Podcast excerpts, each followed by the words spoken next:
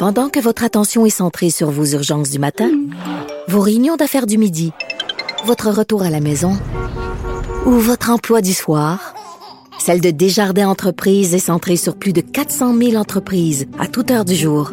Grâce à notre connaissance des secteurs d'activité et à notre accompagnement spécialisé, nous aidons les entrepreneurs à relever chaque défi pour qu'ils puissent rester centrés sur ce qui compte, le développement de leur entreprise.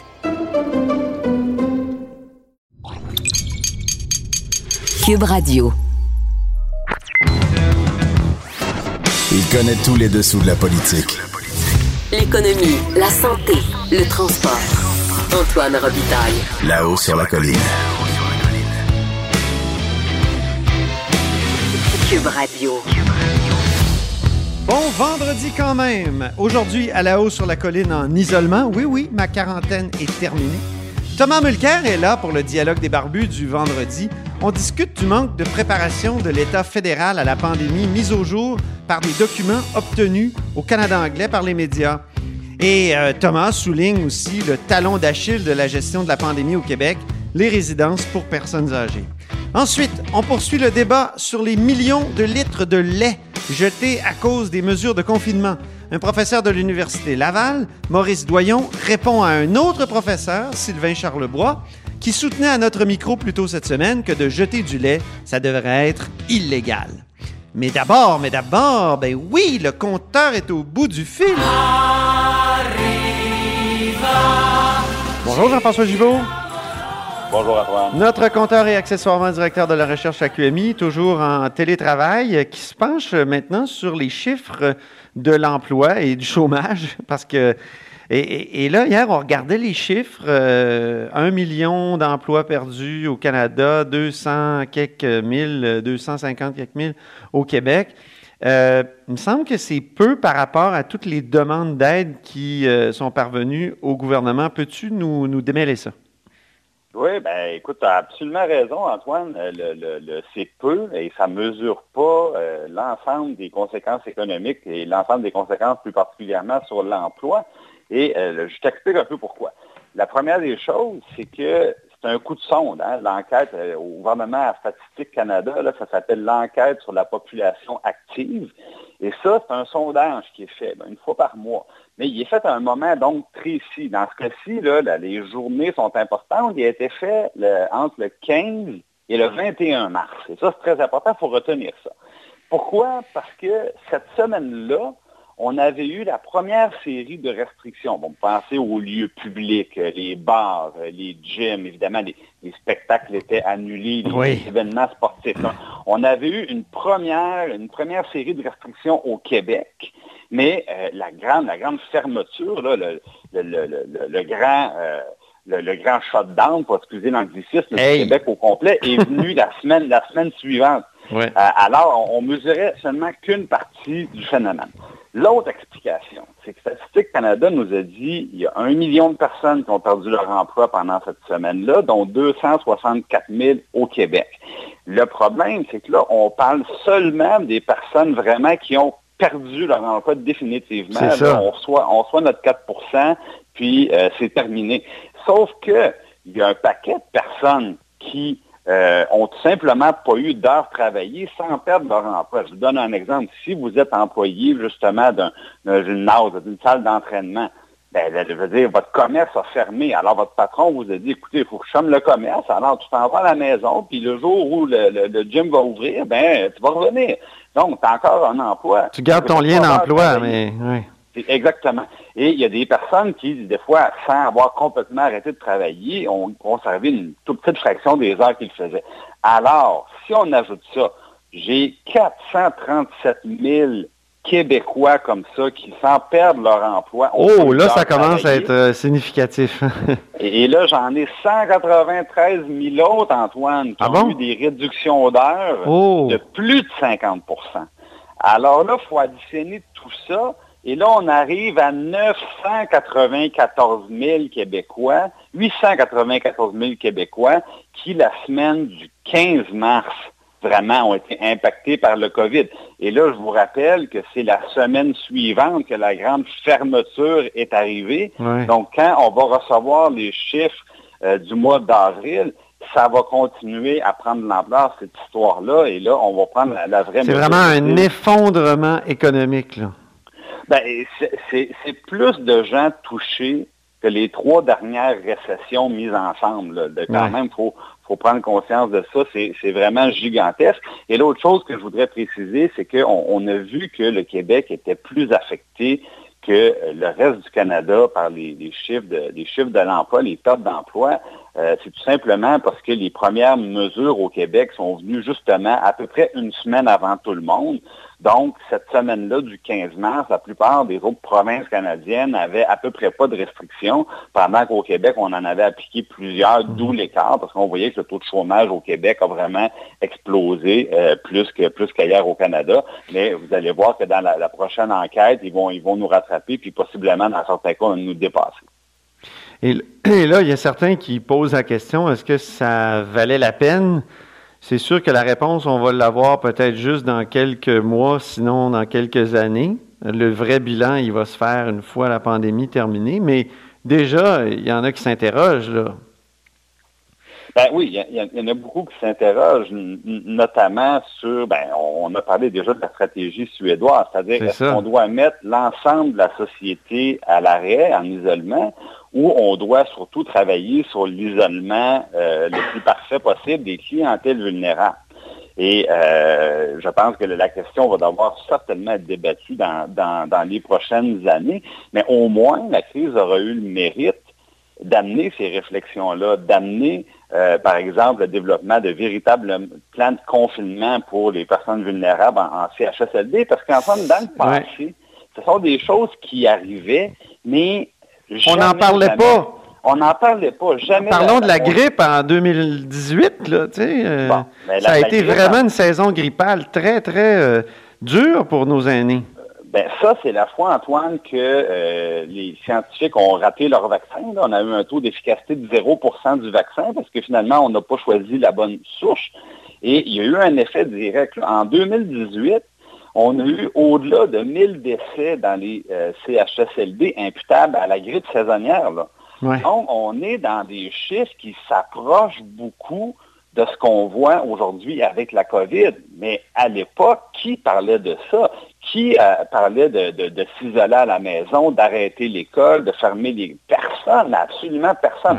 Donc, c'est la première fois qu'on s'éveille vraiment à ça. Puis je suis convaincu que de ce point de vue-là, la gestion de nos établissements de santé, surtout pour les personnes les plus vulnérables, ben, va être revue de A à Z, c'est pratiquement certain. On est en train d'apprendre finalement. On apprend énormément, moi je pense, dans, actuellement là, euh, sur la façon de réagir face à des épidémies et des pandémies.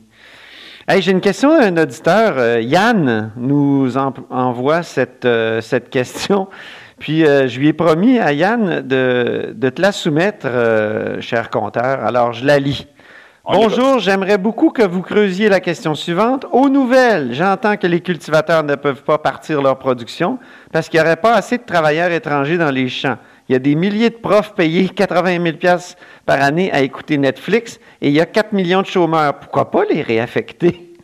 Les coûts sociaux seraient encore plus catastrophiques si les cultivateurs devaient avoir des récoltes minimes.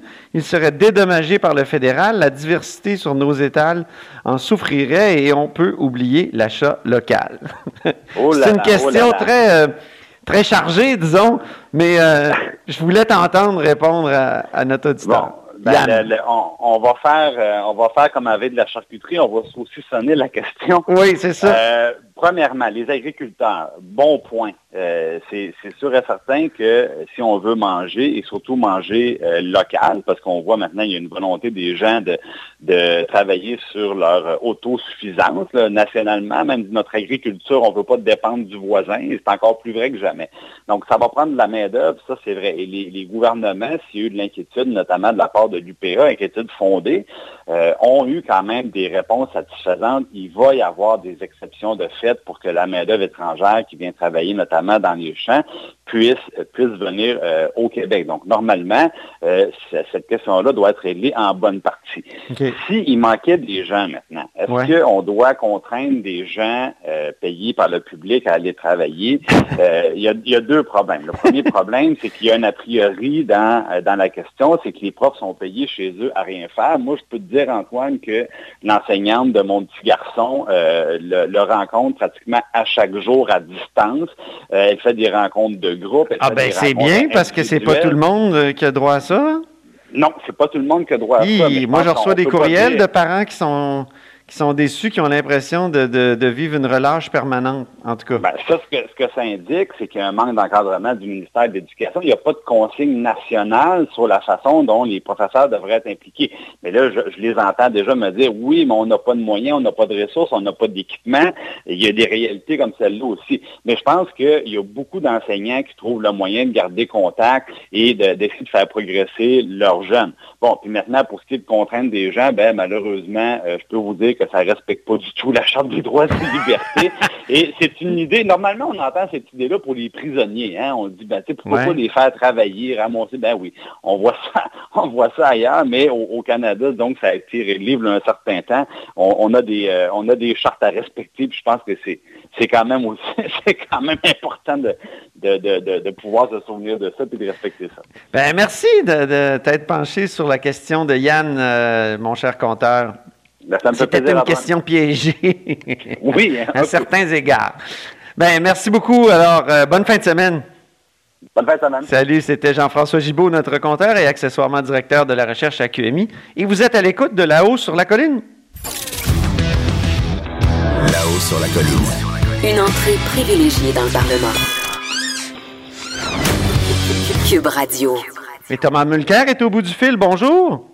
Salut Antoine. C'est le dialogue des barbus du vendredi. Eh bien oui. Et là, on découvre qu'il y a plein de documents qui ont été obtenus par les médias au Canada anglais, notamment le Globe and Mail, Radio-Canada, euh, qui démontrent que le gouvernement fédéral avait une préparation vraiment insuffisante, et c'est peut-être poli de dire insuffisante, euh, à la pandémie. Barclay, euh, c'est terrifiant. On lit notamment une, une note très officiel au plus haut niveau du 19 janvier, dans lequel l'auteur, qui, pour raison de charité sans doute, euh, on, on taille le nom, mais il dit, ben, moi, j'ai encore vu aucune preuve euh, que le COVID-19 est, facilement transmissible d'une personne à une autre. Allô, la préparation. Puis on a non seulement laissé rentrer des dizaines de milliers de personnes de la Chine sans la moindre vérification, mais on apprend qu'il y avait des milliers et des milliers de personnes qui arrivaient directement de Wuhan, la province la plus affectée, puis on ne les vérifiait pas. Euh, je te l'ai peut-être déjà dit, mais j'ai une une sœur qui enseigne en Chine, puis elle m'a expliqué à quel point c'était sérieux là-bas. Elle, avait des collègues qui commençaient à retourner, puis on les forçait en quarantaine, puis on checkait tout. Mhm. Ici, c'était le free for all, puis on lit encore dans les documents très officiels du gouvernement du Canada d'autres officiels au plus haut niveau disent non, non, il n'y a, pas de crainte, laisse-le rentrer. On, se moque souvent, euh, Thomas, de, Donald Trump, mais il a quand même fermé la frontière avec la Chine assez rapidement. Ah ben, ben Trump, euh, pour toutes les erreurs qu'il a faites depuis, une chose qu'il a eue juste au début, c'était de fermer la frontière. Euh, puis les Chinois n'ont pas aimé ça. Ils ont, les Chinois ont félicité M. Trudeau de ne pas avoir fait preuve de racisme. Mm-hmm. Ils n'ont pas besoin de faire preuve de racisme, peu importe que c'était ma sœur ou quelqu'un d'autre qui arrivait de la Chine, les gens auraient dû être au moins évalués. Là, il y avait un truc où on se déclarait nous-mêmes. Sur les dizaines de milliers de personnes en question, il n'y avait quasiment rien qui s'est fait. Mhm. Et ben, nous, nous, on est en train de, voir le prix que ça va coûter, tout ça. Oui. Le prix aux États-Unis est grand parce qu'il y a eu d'autres erreurs. C'est un peu ce que tu me dis aussi. Exact. C'est ça. Ta sœur, est-elle toujours en Chine ou, Non, elle est de retour ici. Elle, enseigne, elle, elle, habite Colombie-Britannique et elle, elle enseigne en ligne en ce moment parce que là, les universités ont dit on attend que ce soit complètement fini avant de pouvoir vous ramener en Chine. Elle enseigne depuis des années là-bas. Donc, elle m'a envoyé depuis le début. Elle me montrait, tout le monde porte le masque là-bas. Elle me montrait dans son appart, il y a un gars qui était habillé comme s'il était un extrait dans le film Ghostbusters. et le, le, le, concierge de l'immeuble arrive, il craint, lui, il est complètement habillé en scaphandre. Il dit, le gars s'en vient, le gars, il arrose l'appartement du haut en bas, puis t'as pas un mot à dire. Ah euh, elle, l'a filmé dans une elle est dans son taxi. taxi arrête, on baisse la fenêtre, il y a un gars habillé des pieds à la tête, il, se penche, il prend sa température sur le front et il s'en va. Deux fois pendant le même trajet en taxi, on a pris sa température. Donc, eux, ils n'ont pas niaisé. Eux, ils savaient à quoi ils avaient affaire dès le départ. Mais nous, on a joué avec le feu, puis voilà que, que le feu est pris, quoi. Et c'est ça, puis on prend conscience, puis tu le dis depuis plusieurs semaines, que les aéroports et les frontières, c'est le talon d'Achille de Justin Trudeau et de son gouvernement. Ah oui. M. Trudeau va avoir d'excellentes notes pour sa gestion de la crise côté économique.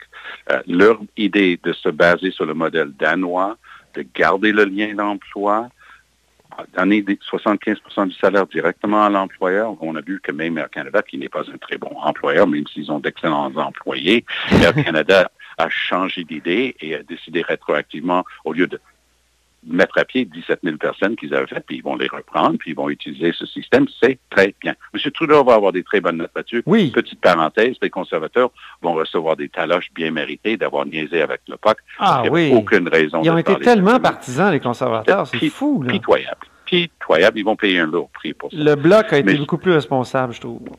Le Bloc a été responsable. Le NPD était très bien. Ils ont chacun, oui, leur, chacun leurs suggestions. Mais quand même, jouer à la politique à ce moment de crise, c'est impardonnable mm-hmm. et ça ne le sera pas pardonné.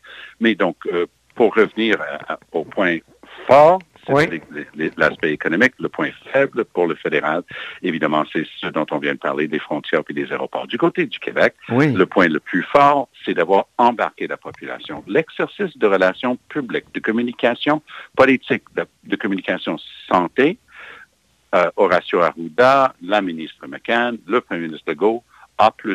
Formidable. J'ai jamais vu une opération comme ça. Il, il D'ailleurs, ça a fonctionné. Même Google nous a dit qu'on était ceux ben qui étaient les moins sorteux, comme on dit. Ben oui. et, et, tant mieux, on se donne une grosse tape dans le dos. Ouais. Et leur talon d'Achille, parce qu'ils, parce qu'ils en ont un aussi, oui. euh, c'est vraiment les CHSLD. Ben oui catastrophe ce qui est en train de se passer dans les CHSLD. Ils ont réagi trop tard. La Colombie-Britannique a amené une règle, une hmm. vraie règle, une règle juridique. La loi par leur Horacio Arruda, euh, qui s'appelle Bonnie Henry, elle est formidable. Et ce gouvernement-là a dit, il y a deux semaines et demie maintenant, euh, ils arrêtaient. les gens ne pouvaient plus travailler dans plus d'un centre. Ils, se rendaient compte que c'était des facteurs de contamination on en parle ici, mais on cherche en vain une règle similaire. Donc, j'ai dit tantôt que M. Trudeau suivait ce qu'on appelle le, meilleur modèle, hein, la meilleure pratique qui était l'idée qui est géniale de, Danemark de garder le lien d'emploi. Oui. M. Trudeau a copié ça, c'est une très bonne idée. Mais la meilleure idée pour éviter la propagation dans ces CHSLD, leur pendant en, Colombie-Britannique, c'était de stopper ça. Nous, on ne l'a pas fait et, je pense que là aussi, on est en train de payer un, prix très lourd pour ça. C'est ça. On a mis l'accent sur euh, le confinement de la population en général. Ça, ça a marché, mais on a pas, il y a vraiment eu une, erreur. Un manque, effectivement. Oui. Ben Thomas, merci infiniment. Comment va le sirop d'érable euh, à la campagne? Une, récolte formidable oui? parce que euh, presque chaque nuit cette semaine, c'était du moins 5 et presque chaque jour du plus 5, plus 7, plus 8 et ça a coulé. Ça, on, a, on a fait beaucoup de sirop d'érable cette année. Génial. Cette fin de semaine, probablement notre dernier lot de l'année. Ah ben un jour, j'aurai peut-être la chance de goûter à ça. Avec plaisir. quand, je te verrai à Cube Radio, quand tu seras à Montréal la prochaine fois, je t'en apporte. En 2024. Merci beaucoup, Thomas Mulcair, pour ce dialogue des barbus, toujours agréable et intéressant. Merci. Salut, bonne fin de semaine. Là-haut sur la colline. La politique autrement dit. Cube Radio. Un débat sur le lait fait rage en cette pandémie. Le fait qu'on jette du lait, des millions de, litres, alors que les tablettes des produits laitiers de nos épiceries sont parfois dégarnies, ben, ça a soulevé plusieurs questions. J'en ai discuté avec le professeur Sylvain Charlebois de l'Université d'Alhousie. Euh, une, euh, vraiment une entrevue qui a suscité énormément de réactions parce que lui dit qu'il faut que le, le, le, le, fait de jeter du lait soit, illégal. Euh, euh donc, ça, ça, ça a créé beaucoup de réactions. Puis là, peut-être un autre point de vue sur la question va nous être amené par Maurice Doyon, qui est au bout du fil. Bonjour. Bonjour. Maurice Doyon est professeur titulaire au département d'économie agroalimentaire et des sciences de la consommation. Donc, euh, vous avez euh, écouté donc cette entrevue avec Sylvain Charlebois. Là, vous, que, pensez-vous de cette idée de rendre illégal le fait de jeter du lait? Oui, ben écoutez, j'aimerais ça faire une, euh, une certaine analogie avec Hydro-Québec. Ouais. vous savez, Hydro-Québec doit avoir la capacité de produire le pic de la demande d'électricité au Québec. Même si ce pic-là arrive juste 10 secondes, sinon les, systèmes vont s'écrouler. Hein. Donc, euh, ce qui fait qu'on peut, euh, on construit pour être capable d'aller chercher le pic. Donc, il y a deux choses qu'on peut faire pour, euh, pour euh, pas créer des infrastructures extrêmement coûteuses, tout ça. Donc, euh, la première chose, c'est d'essayer d'alléger ce pic. Je dois vous dire que cette année, j'étais heureux. J'ai participé à un programme d'Hydro-Québec où euh, on me demandait à certaines périodes durant les grands froids de réduire ma consommation. Puis, ça permettait justement à Hydro-Québec de, réduire son pic. Puis, on me donnait un rabais en contrepartie. Donc, je, fais, je poursuis l'analogie. Euh, et ben, ben, l'autre option, ce serait de dire ben on, va construire puis on va on va euh, on va exporter de l'électricité lorsque c'est pas euh, nécessaire. C'est un peu ce qu'on a fait? Oui, c'est ce qu'on a fait avec l'hydroélectricité. Alors, si on dit jeter du lait est illégal, il va se passer quoi? Puis il va y avoir des pénalités, puis on va, tu sais, je veux dire, ça va être coûteux.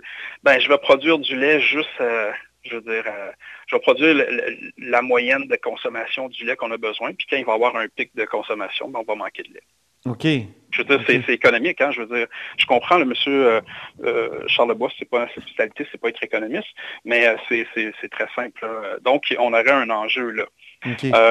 mais vous comprenez quand même l'aspect révoltant de voir qu'on jette de, Là, je pense que c'est 160 millions de, litres qui vont être jetés au Canada. Bon, ben ça, c'est une estimation que, que moi, je n'ai pas été en mesure de, corroborer parce que vous m'avez appelé il y a seulement quelques instants. Mais euh, écoutez, il y, a, différentes choses qu'on peut... Euh, monsieur euh, Charlebois a dit que c'était prévisible. Oui. Ben, écoutez, ça aurait été intéressant qu'il nous, nous avertisse. Moi, j'aurais aimé ça le savoir. Ah, la pandémie? Ah oui, OK. Oui, oui, ça aurait été vraiment intéressant. Mais lui, il fait valoir qu'on jette du lait sur une base régulière au Québec et au Canada? on ne jette pas du lait sur une base régulière. Ça arrive qu'on jette du lait dans le temps des fêtes, et puis habituellement, c'est quand même, euh, il y a une transparence à ce niveau-là, on, le sait. Et la, raison qu'on peut jeter des petites, de, très petites quantités de lait, hein, sur la quantité qu'on produit, c'est tout simplement un, mauvais arrimage avec les usines. Dans le temps des fêtes, il y a des, usines qui doivent fermer pour, euh, je veux dire, les employés hein, des usines aussi veulent fêter Noël avec leur famille. Vous comprenez que le lait, c'est un produit extrêmement périssable. Oui, oui. Donc, euh, c'est ça, on n'avait pas... Ça, c'était... Euh, c'est du jamais vu, il n'y a personne qui veut perdre ces sous-là. Euh, M. Charlebois, il mentionne bien, aux États-Unis, ils en achètent encore plus que nous présentement. Ouais. Et euh, ben, le, malheur, c'est que là, il y a des producteurs à qui on dit, ben toi, ton lait, je ne le prends pas, puis le producteur n'a pas une scène. Tandis qu'ici, au moins, c'est poulé. Hein? Je veux dire, le, on met tout ça en commun. C'est mis en commun. Ça veut dire que tout le monde va souffrir un peu, mais personne ne va souffrir énormément. Alors ça, c'est puis, puis ça, il, le mentionne, il a dit que c'est un des avantages du système. J'aimerais quand même spécifier quelque chose. Il n'y a pas de loi au Canada qui dit qu'un producteur doit faire de l'argent. Ça, c'est pas vrai. Qu'est-ce que vous pourquoi vous, vous avancez ça, oui? Ben, c'est ce que lui a avancé dans Ah oui, ok, ok. OK, parfait. La loi dit la chose suivante. C'est que les producteurs on veut leur donner leur coût de production moyen. Mm-hmm. Ce n'est pas la même chose. Je vous paye vos coûts, puis là-dedans, je vous calcule une rémunération normale de votre temps, mm-hmm. puis une rémunération normale de votre capital. Alors, j'y vais sur une moyenne. Ça, ça veut dire qu'il y en a qui sont en bas de la moyenne. Ça veut dire qu'ils ne sont pas capables de rémunérer leurs coûts. Mm-hmm. Puis il y en a qui sont en haut de la moyenne, donc ils font mieux. Ils font plus de sous. Alors, euh, vous comprenez que ça crée un incitatif à, faire mieux. Hein? Si je, veux, battre la moyenne. Donc, on pousse tout le monde vers le haut tout le temps.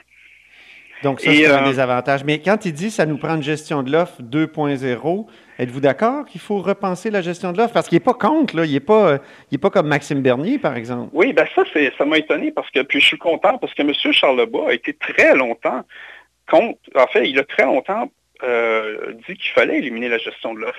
Même, mhm. vous pouvez aller écouter à la commission euh, de l'agriculture où il a fait des entrevues. En fait, il a fait des.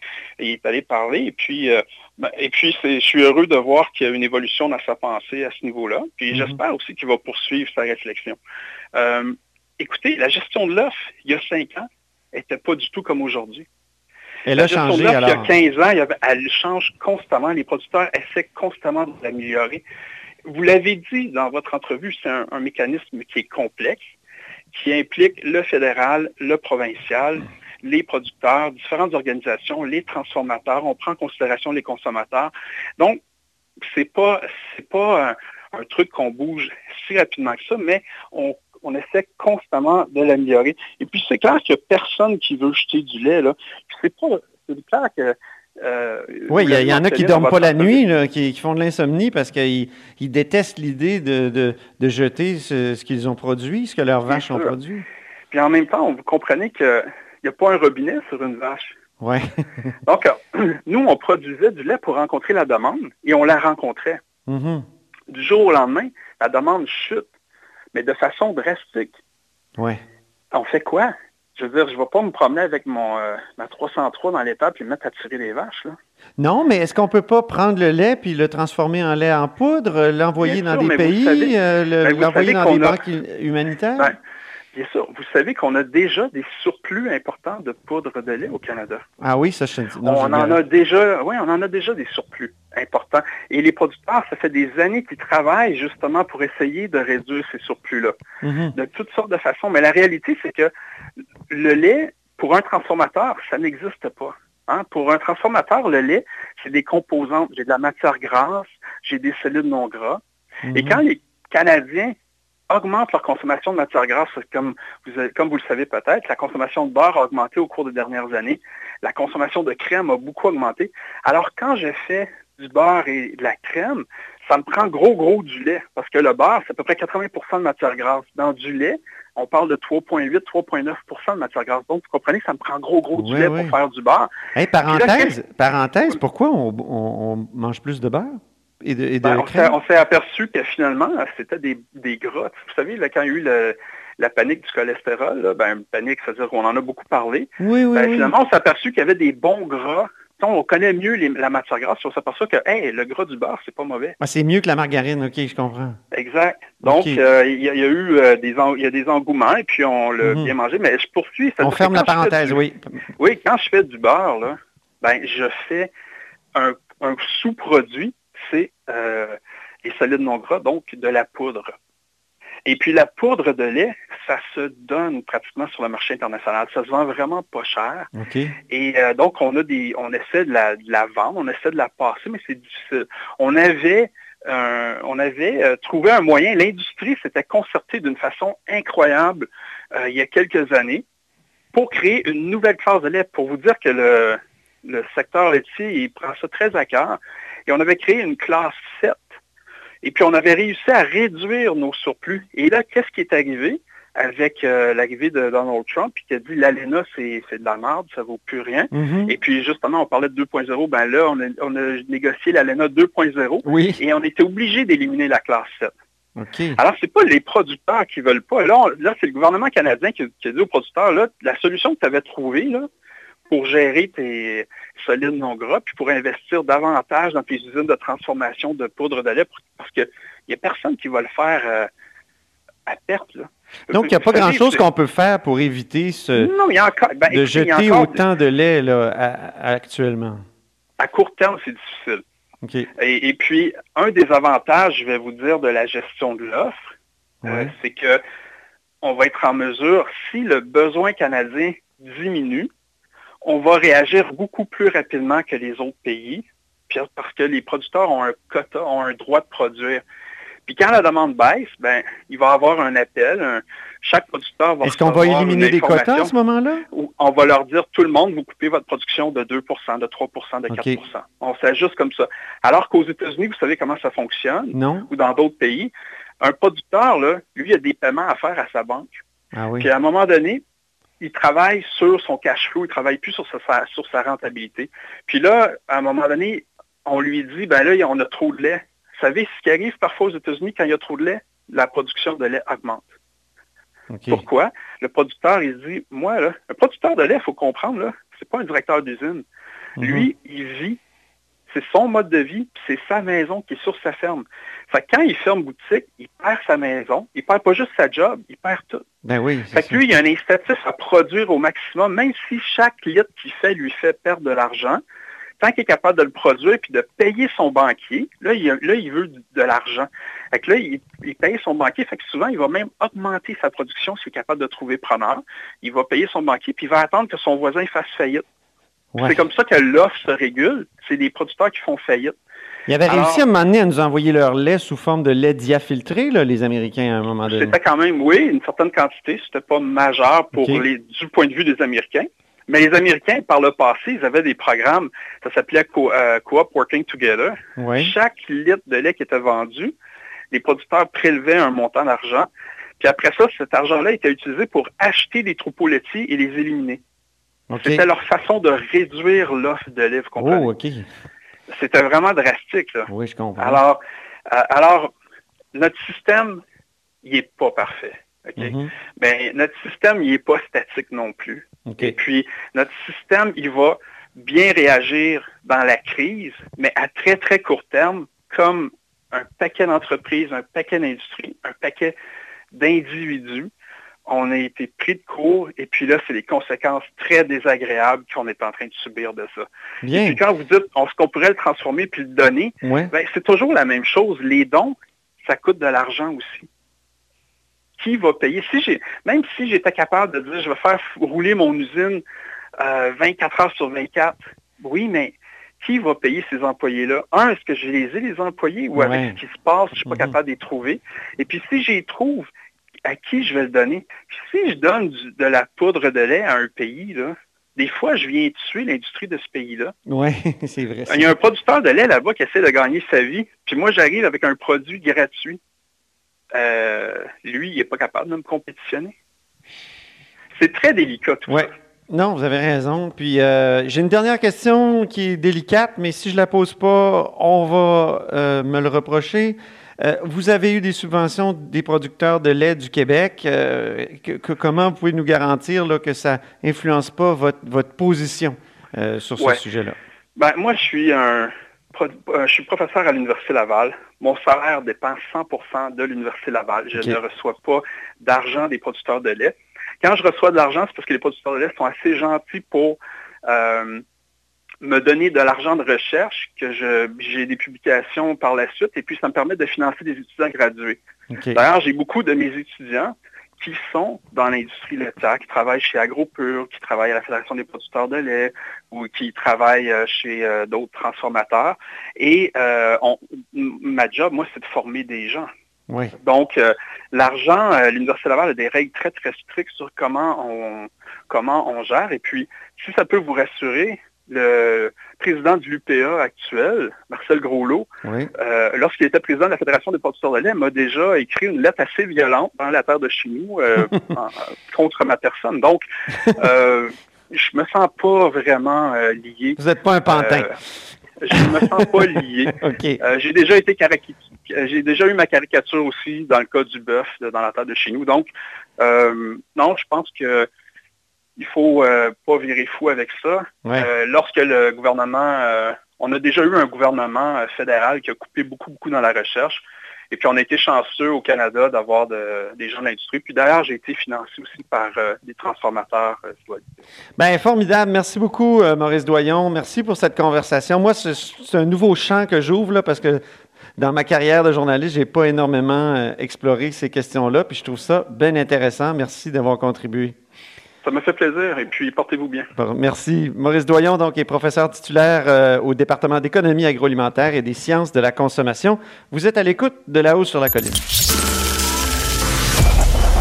Cette émission est maintenant disponible en podcast. Rendez-vous dans la section balado de l'application ou du site cube.radio pour une écoute sur mesure en tout temps. Cube Radio, autrement dit. Et maintenant, autrement écouté.